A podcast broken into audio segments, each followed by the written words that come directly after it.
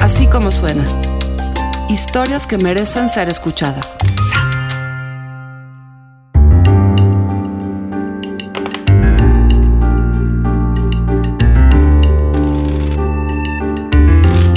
Esta, como se lo va a decir María Scherer varias veces, es una historia de amor. Es también una historia sobre lo que es ser transexual, pero sobre todo es la historia de una madre, es una historia de amor de madre. María Scherer se lo cuenta en Así como suena.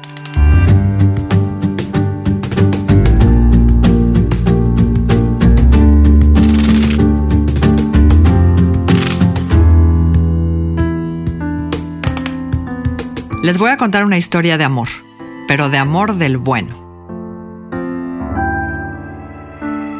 Vamos a omitir los nombres de nuestros protagonistas porque ellos así nos lo pidieron. Tengo tres hijos. Eh, mis dos hijas grandes, una tiene 29 y la otra 27. Ya están casadas, soy abuela ya. Ya eres abuela. Tengo una nieta chiquitita de casi dos meses.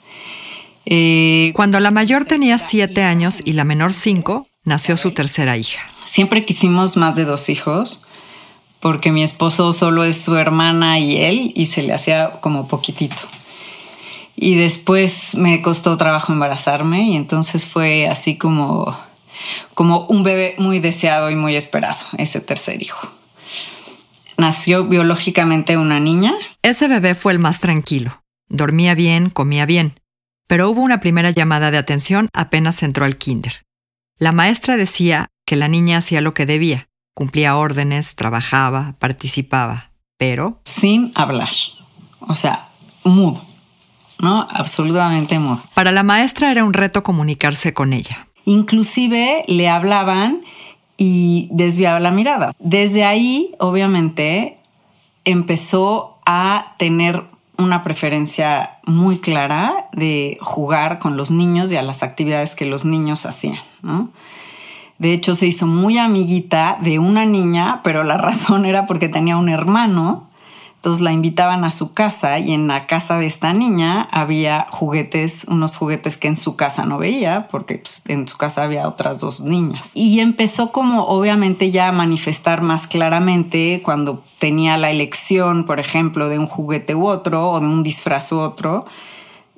Ya pedía exactamente lo que quería, cosa que jamás le negamos. O sea, si, se quería disfrazar de Batman, se disfrazaba de Batman. A los padres no les inquietaban las preferencias de la niña. Les preocupaba, eso sí, su actitud hacia sus compañeros de escuela y sobre todo hacia los adultos. También su dificultad para comunicarse, aunque la había superado antes de entrar a la primaria.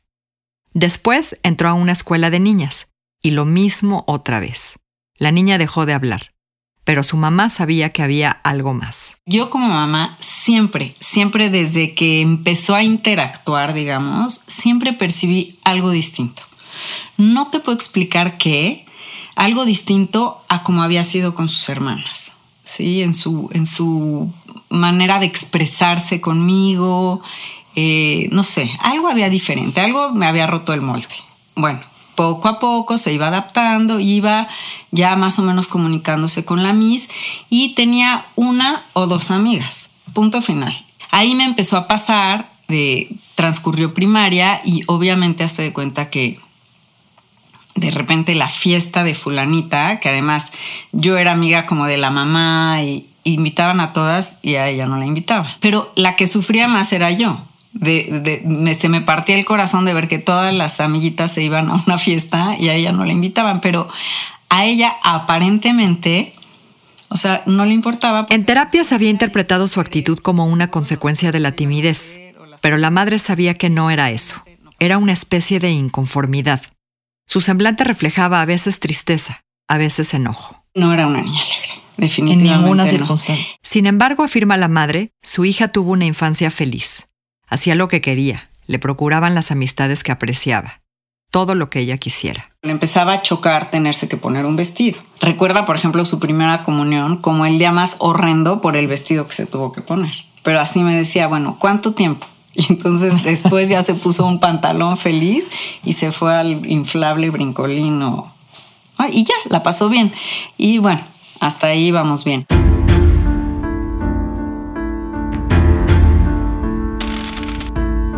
Hasta que llegó la pubertad y lo complicó todo. Llegaron los cambios físicos y empezó a sentir atracción por otra niña. Como en sexto de primaria tenía 12 años aproximadamente. Este, Sí, cuando se desata la hormona. Ajá, exactamente. Pero ahí lo chistoso es que primero me, me- me empezaron a gustar las niñas. O sea, primero que nada, antes de que de, de cualquier otra cosa, me gustó una niña. Ahí no, no, la verdad como que no sabía bien qué estaba pasando conmigo. O sea, yo nada más como que me sentía muy atraído por ella. Pero yo decía, ah, pues a lo mejor pues, es admiración o es, no sé, cosas así, ¿no? Ya sabes. Digo, ahorita ya sé que eso era absolu- absolutamente falso. Y eso me pasó como un par de veces antes de que realmente, realmente este, me pasara por la cabeza que, que- que yo era transexual. Esa atracción jamás la sentiste por un hombre. Ah, jamás.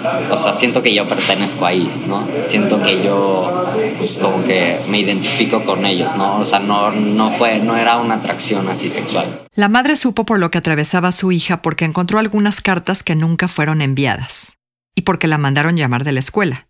Su hija no sabía manejar sus emociones y además estaba acosando a una compañera. La mamá, obvio, fue a hablar a la escuela, la mamá de la otra niña, me llamaron a mí y ahí fue cuando realmente empezamos a que le evaluaran, ¿no? Ahí fuimos con una psicóloga.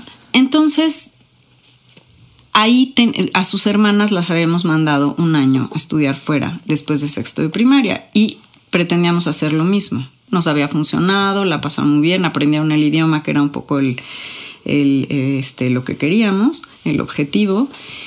Pero pues a mí me entró esa duda de decir, bueno, ya, y a mi esposo también, de decir, híjole, o sea, a lo mejor la mandamos ahorita y es un pésimo momento por cómo está y tal. Le hicieron una evaluación psicológica y el especialista dijo que posiblemente la niña era homosexual y dio luz verde para que se emprendiera el viaje.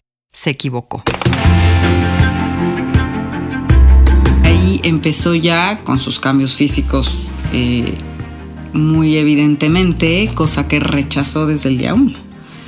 O sea, no, no, ahí fue donde dijo, este, este no soy yo, esto no me corresponde, o sea, esto...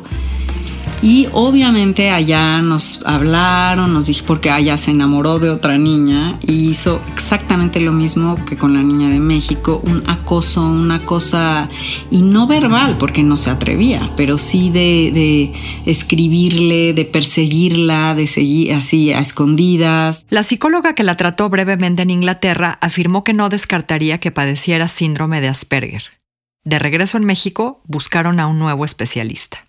Caímos en muy malas manos con un psiquiatra que, claro, como tenía una ansiedad espantosa, una depresión tremenda, la medicó con unas medicinas fuertísimas que lo único que hacía era dormirla. O sea, estaba, era como un, un, zombie todo el día, dopado.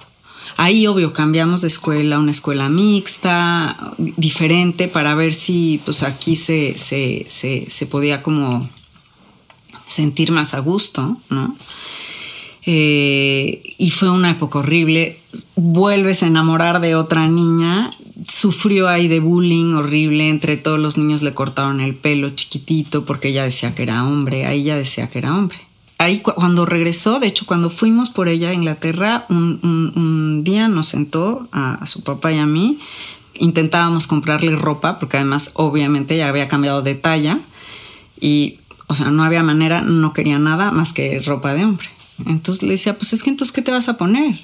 Entonces ahí nos dijo, soy un hombre en un cuerpo de una mujer, estoy atrapado en un cuerpo de una mujer.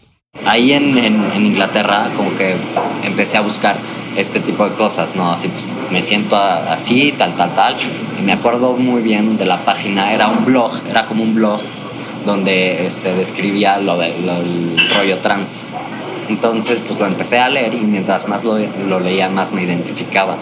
Entonces pues, yo decía, y pues no, no sabía si decírselo a la gente. no. Entonces, este me, como que además pues en ese entonces tampoco tenía o sea como tuve o sea la gente como que no sabía cómo llevarse conmigo no porque yo estaba en, en una depresión muy muy baja y además pues, la gente sabía que según esto yo era este, homosexual.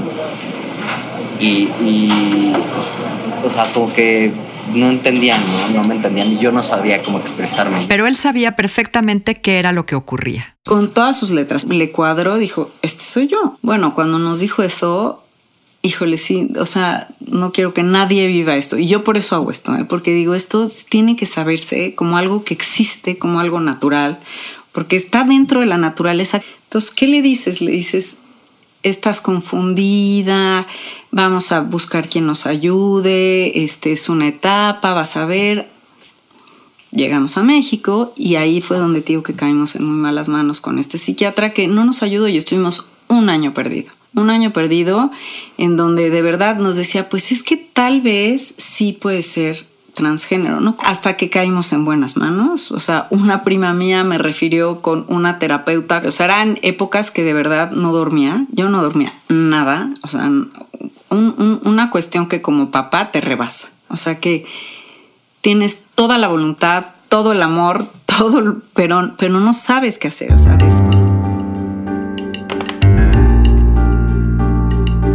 Ella era la sexóloga María Almela. 24 de febrero del 2011. Era lunes, si no me equivoco, 4 de la tarde, y la recibí a ella, a ella y a su familia. A su madre. A su madre. Sí, a ella y a o a la familia completa. No, no, no, no. Primero ella, a su madre. Quizá también estaba el padre, no estoy muy segura en ese momento, pero eh, ella, ella de 15 años y recibo a una chica muy introvertida, a una chica con, con miedo, que se relaciona poco, una chica muy medicada, también venía muy medicada. Esa primera y esas primeras, o sea, no me miraba, era muy difícil porque no me miraba, eh, miraba al suelo, eh, tenía una energía depresiva fuerte, este, casi siempre tenía como que hablar yo, o sea, no me compartía mayormente nada. Y poco a poco pues fui generando un espacio de confianza. Creo que eso fue primero lo más importante. Eso tarda, ¿no? Eso tarda, pero poco a poco fuimos haciendo este acercamiento a darnos cuenta que realmente sí estábamos ante una persona transgénero, ¿no? Y que no, no tenía que ver con, eh, con, con otro padecimiento. La sexóloga recomendó también un cambio de psiquiatra y la familia procesó la noticia a diferente ritmo.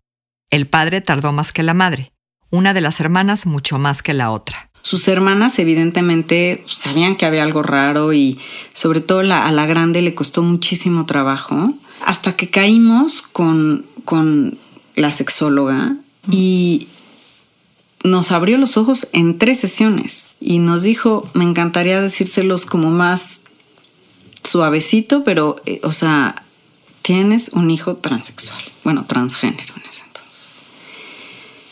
Uf, entonces, bueno, ahí es chistoso porque una de mis hijas, la, la, de en medio, dijo, uff, qué alivio. Y yo, o sea, pero ¿en qué minuto sientes alivio? Como que dijo, ya sabemos qué es, ¿no? Ya, mm, o sea, la verdad ella reaccionó súper bien. La otra no paraba de llorar y yo en shock. ¿Ahora qué hago? Entonces de ahí empieza el proceso. Obviamente mi esposo, o sea, el pobre, una negación. No, o sea, por favor, no, que sea, que sea lesbiana, please. O sea, esto está más manejable. Ahí realmente es cuando empieza el, nuestro proceso de aceptar.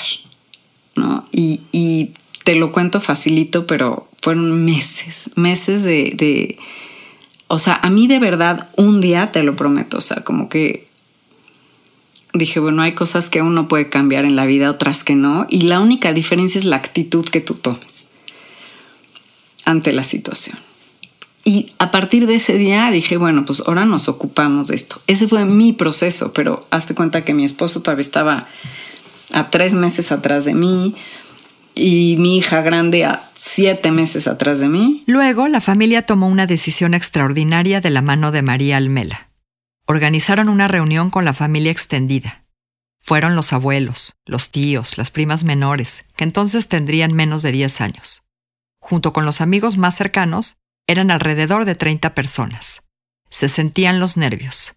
La reunión tenía un objetivo claro. Poder contar un poco que no es una enfermedad, que no tiene un origen genético, que no se hereda, que no está loco, que, en fin, todo eso, que no es su culpa. Eh, y esta familia en especial, te digo, me, me, parecía hermosísimo que estaban ahí las niñas chiquitas también, ¿no? Y con una naturalidad lo tomaron muchísimo mejor. Él estuvo todo el tiempo atrás, no sé qué. Entonces, bueno, pues yo pedí al final un aplauso para él y entonces, bueno, enloqueció y se puso contento y después me reclamó que porque no lo había llamado a dar testimonio. Fue lindo, después cenaron, bueno, cenamos y este, y ya se pudieron acercar a él de otra manera y, bueno, y de ahí se siguió, ¿no? También, pues iban a tener una boda en la familia. Entonces, esta madre aguerrida, fuerte y maravillosa mandaba la invitación y luego por mail te mandaba la presentación de que era ser transgénero.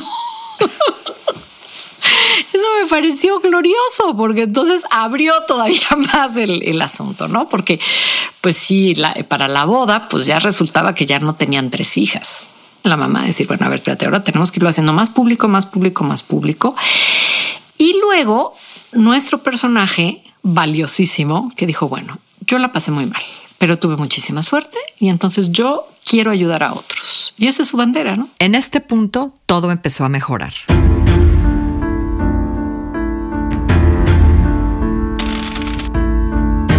Porque de ahí gracias a Dios ha sido un apoyo incondicional, una aceptación increíble.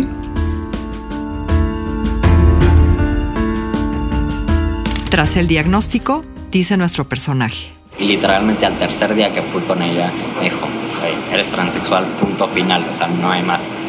No, no, no, no, o sea, no lo puedo negar, eres trans, tan, tan. Este, y bueno, eso por una parte a mis papás los, como que, como que soltaron el cuerpo porque pues ya dijeron, ok, ya sabemos qué es lo que está pasando, ¿no?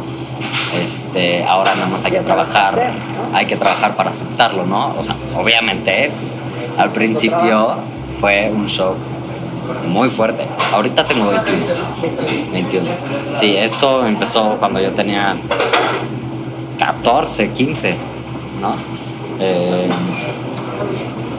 y, y, pues como que sí fue, o sea, fue un trabajo de años y años y años y años. Y también para mí, para lograr salir del hoyo. Principalmente para ti. Sí, sí, claro, porque además también para mí fue una cosa muy difícil de aceptar. Había pasado por mucho. Lo sacaron de la escuela mixta y lo inscribieron en la prepa abierta. Se había enamorado como nunca de una compañera y acepta que, sin saber bien lo que hacía, la acosaba. Ella no le correspondió. Estaba muy perdido, ¿no? O sea, no sabía ni el, grado de, gravedad que eso iba a implicar. Entonces, pues yo no le tomaba tanta importancia. Eso a largo plazo me terminó haciendo pedazos, para ponerlo en, palabras bonitas, pero pedazos realmente ahí fue cuando, o sea, donde te decía que mis últimos años fueron los, los peores, fue por eso porque a mí realmente me afectó muy fuerte. O sea, realmente o sea, no, no era el hecho de que yo estaba enamorado. O sea, fue el, el hecho de que no me pudiera corresponder por algo tan que para mí era muy estúpido. O sea, porque yo decía, ¿cómo puede ser? Es como si llegaran y te digan, te, te dijeran así de, no, pues, perdón, pero no quiero contigo porque tienes el pelo negro. Ella le dijo que no tenía ni que pensarlo.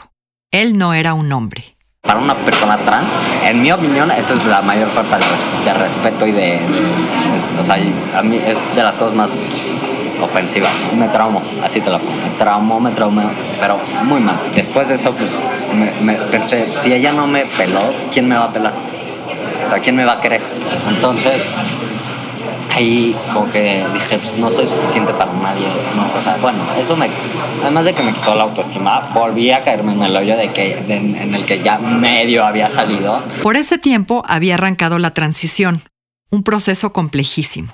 Explica la sexóloga que primero se hace una prueba de vida para asegurarse que la persona es transgénero. Y eso se repite siempre, que hay esta sensación de soy un hombre atrapado en el cuerpo de una mujer. Tú vas explorando la vida en, en, las sesiones, ahí empiezas a ver también que hay este rechazo a los órganos sexuales eh, externos, sobre todo a los que se tienen, porque además tomemos en cuenta que son 15 años, ¿no? En estos 15 años, cuando ya la pubertad ya hizo su, su trabajo, cuando ya hay un pecho muy desarrollado, cuando ya hay menstruación, cuando ya hay todo lo que feminiza, digamos, a una mujer desde la parte biológica. Entonces, eh, primero empezamos así y lo siguiente que hay que hacer es eh, pedirle si realmente querría eh, vestirse y empezarse a comportar como el género de su, pues de su elección o de su identificación, sería más correcto decirlo. Cuando vimos que todo esto sí era así, o sea, que realmente era así, cuando la medicación bajó, cuando pudo empezar a compartir, cuando pudimos hacer una diferenciación entre ser homosexual y ser eh, transgénero, pues vimos que el, diagnóstico era transgénero y no había para dónde hacerse. Tienes que hacer la prueba de vida, ¿no? Que finalmente es, es, esto, vivir las 24 horas del día siendo el género con el que te sientes identificado porque obviamente la vestimenta era, excepto cuando venía del colegio, que sí, este, ella traía falda, ¿no? Excepto eso, pues el resto era buscar un, poco este vestuario anodino. Y entonces, bueno, e, e, esa Navidad hubo la petición de parte de él de, de, ya comprar su ropa y vestirse como lo que él quería hacer. La voz tampoco la ayuda, tampoco el pelo, que llevaba hasta entonces muy largo. Los aretes eran otro problema. El padre le exigía los aretes. Ahora, el sentido de la prueba de vida es hacerlo para asegurarse de que uno está listo para intervenir su cuerpo de una manera más, pues, más agresiva, ¿no? Más complicada. ¿Para eso es? Sí, por un lado, pero sobre todo el siguiente paso son las hormonas. Entonces, efectivamente, primero necesitas que la persona se sienta cómoda y quien le rodea también con este, esta nueva figura y las hormonas pues, le van a ayudar a empezar a adquirir ese cuerpo que quiere, que necesita, que desea y que es.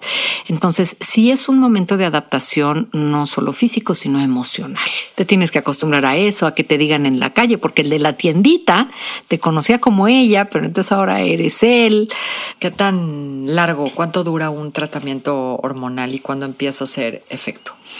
Bueno, el tratamiento no se detiene. O sea, una vez que lo inicias, lo vas a hacer durante toda la vida. Se hacen pruebas generales. Las hormonas empiezan a hacer efecto eh, eh, paulatinamente y en diferentes puntos. Entonces vamos a hablar en este caso en particular, que es de chica a chico y que además ya teníamos una explosión eh, pubertal, llamémosle así, o sea, ya, ya estaba este, configurada como chica. Este proceso sería mucho más fácil si se hiciera más temprano. Si tú te empiezas a hormonizar antes de la pubertad, entonces tu cuerpo va a corresponder más, eh, porque no se va a desarrollar hacia el género que no eres. En los primeros tres meses tú ya empiezas a ver cambios en la voz, por ejemplo. Empiezas a ver también ligeros cambios en, el vello, eh, que además va a llegar a su máxima exposición a un año. Eh, la voz eh, también es de lo primero que empieza a modificarse. En el caso de los hombres, o sea, de aquellos que, quieren ser hombres, van a presentar también una ligera calvicie. En el caso también de la persona que estamos hablando, acompañó mucho este proceso con ejercicio. Una de las primeras cosas que sucede es desaparece la menstruación. Y sucede mucho con los hombres transgénero, buscan eliminar el pecho, pero una vez que están hormonizados hay menos ganas en comparación con las mujeres transexuales de modificar sus órganos sexuales exteriores. Y eh, después se hizo una, una mastectomía no total. La cirugía se realizó cuando todavía era un menor de edad. Aún era decisión de sus padres el proceder. Tres años después, ha pasado tanto.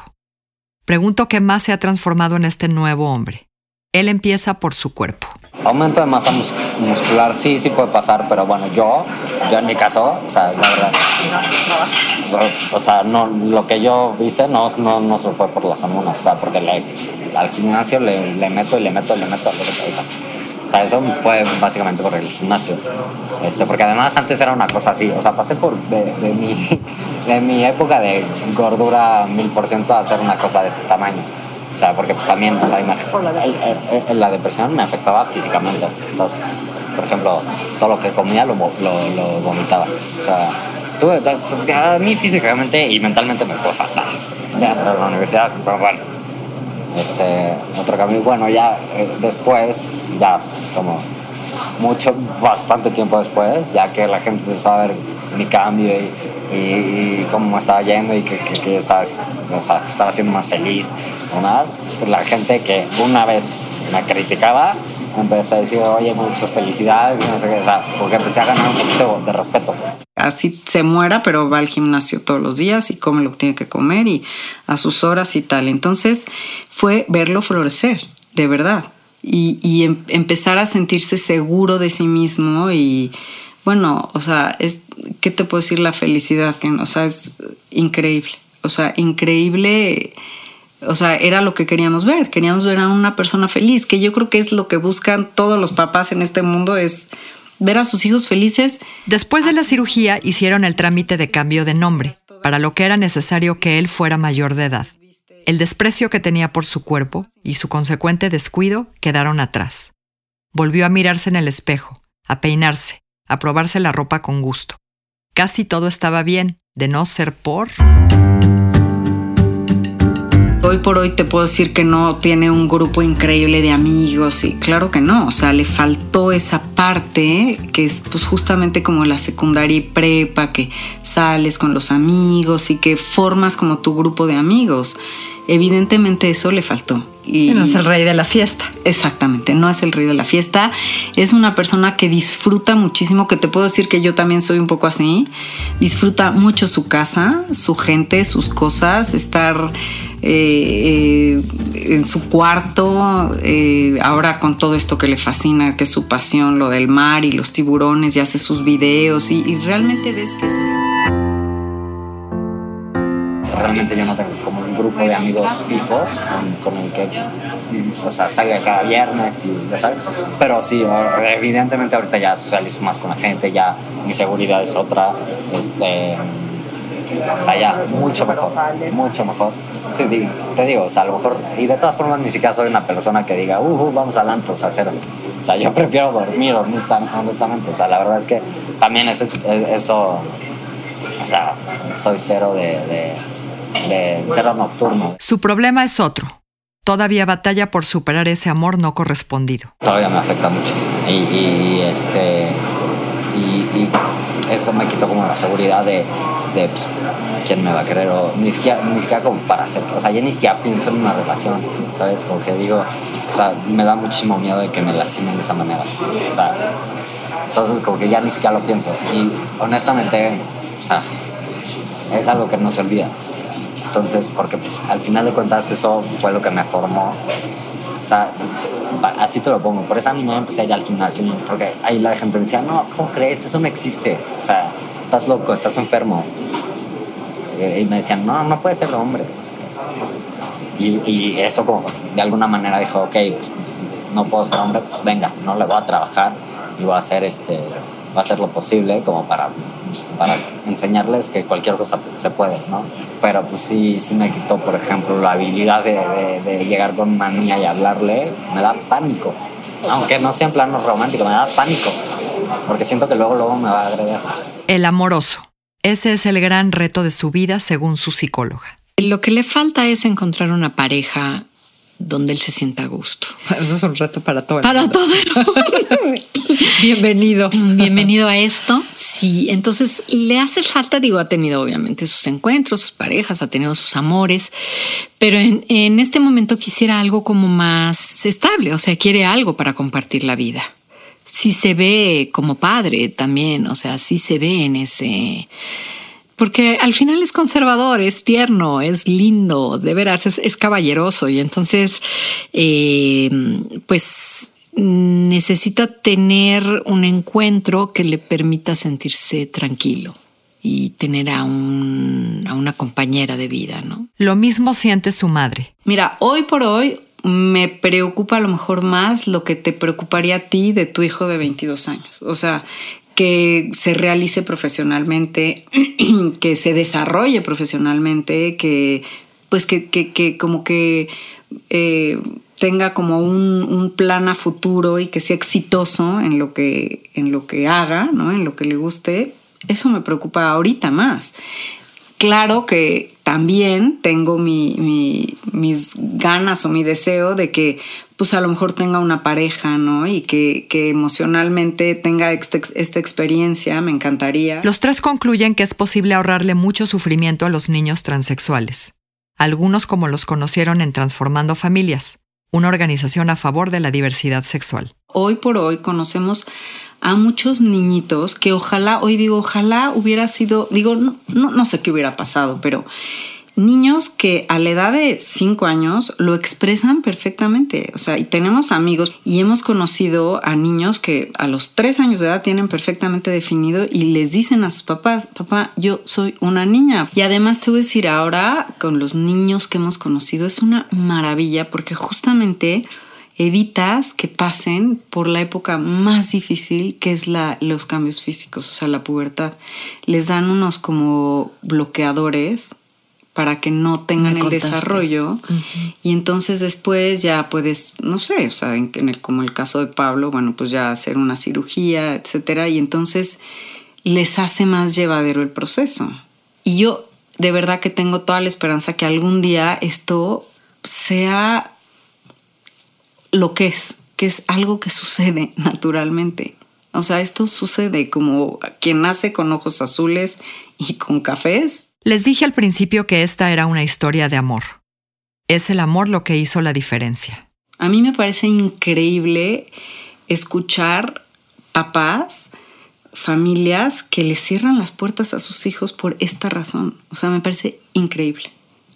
O sea, no me, no me cabe en la cabeza porque es, es como si, si, no sé, hagamos una comparación. En, en la peor necesidad de tu hijo, a lo mejor de, sea, no quiero decir enfermedad porque esto no es una enfermedad, pero no sé, en alguna situación difícil, justo en ese momento le dices, aquí no te quiero.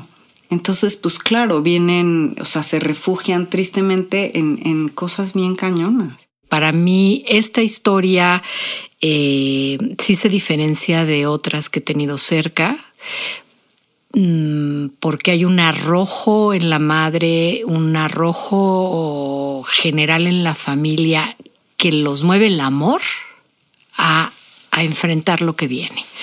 No siempre es así. Muy excepcionante. Sí, la verdad es que en ese sentido sí creo mucha, mucha, mucha suerte. Porque hay gente, yo conozco a gente que sí dices, ay, güey. O sea, sí, sí hay casos bastante devastadores. O sea, en general, lo que le digo a la gente es que para nadie va a ser fácil, para nadie. Para, nunca, nunca, nunca, nunca. O sea, pero por lo menos eh, eh, la cosa es que la gente ya sepa que le puede pasar a alguien, a su hijo, a su hermano, a su hermana, a sus papás. Casi tenemos un final. Y digo casi porque este hombre necesita más amor. Otro amor. Amor de pareja. Hay mucha gente, de hecho, me pregunta qué se, qué, qué se me hace lo más difícil. O sea, para mí, este, encontrar a alguien que te acepte o sea, ya en un nivel pues, romántico, porque como quieras, pues, mis papás me aceptan, mi familia también. Lo va a encontrar, no hay duda.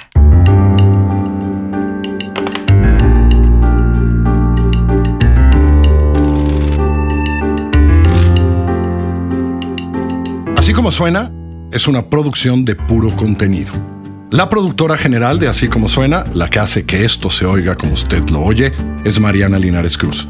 El diseño sonoro y la mezcla, Hugo Santos. La música, toda original en Así como suena, es de Amado López. El sonido directo es de José Fernández Tanco.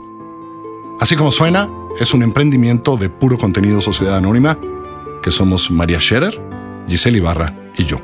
Yo soy Carlos Puch.